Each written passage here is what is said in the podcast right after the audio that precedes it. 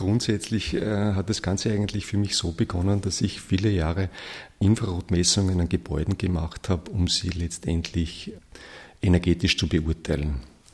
Und bei dieser Tätigkeit ist mir immer wieder aufgefallen, dass man natürlich neben den klassischen Bauteilen, die man sucht, um eben das Ganze energetisch zu beurteilen, auch sehr oft erkennen kann, dass es Änderungen gegeben hat, dass Fenster verschlossen worden sind, dass umgebaut wurde, dass aufgestockt wurde.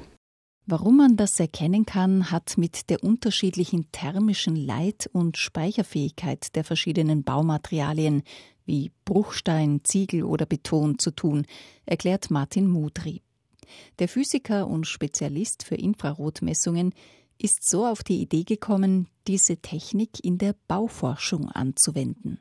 Damit ist es möglich, gewissermaßen eine Temperaturlandkarte der Oberfläche zu erzeugen und man hat ihm die Möglichkeit, ich sag, ein bisschen unter den Putz zu sehen und auf die Art und Weise zerstörungsfrei Dinge zu visualisieren, die eben mit herkömmlichen Methoden nicht zu visualisieren sind.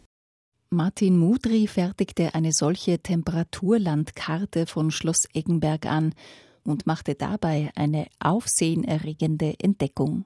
Wir haben dann mit der Infrarotkamera da gewisse äh, Mauerwerke angesehen und plötzlich gab es dann wirklich, ich sage jetzt einmal so einen Ghostbusters-Augenblick. Plötzlich bildet sich da auf einer weißen Barockwand ein Dreibogenfenster ab. Und ich kann mich wirklich an die Fassungslosigkeit erinnern, wie wir uns das angeschaut haben.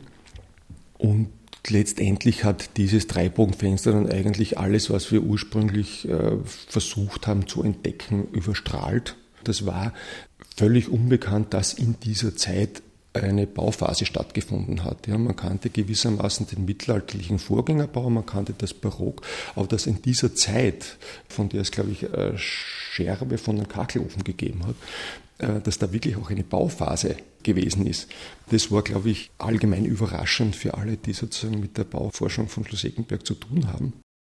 Das Dreibogenfenster aus der Renaissancezeit konnte punktgenau freigelegt werden. Und so manche Bauphase wurde im Infrarotlicht erhellt, nicht nur auf Schloss Eggenberg. Seit dem Eggenberger Sensationsfund hat Martin Mudry auch anderen historischen Bauwerken unter den Putz geschaut, unter anderem Schloss Mirabell, Schloss Ort oder Stift Kremsmünster.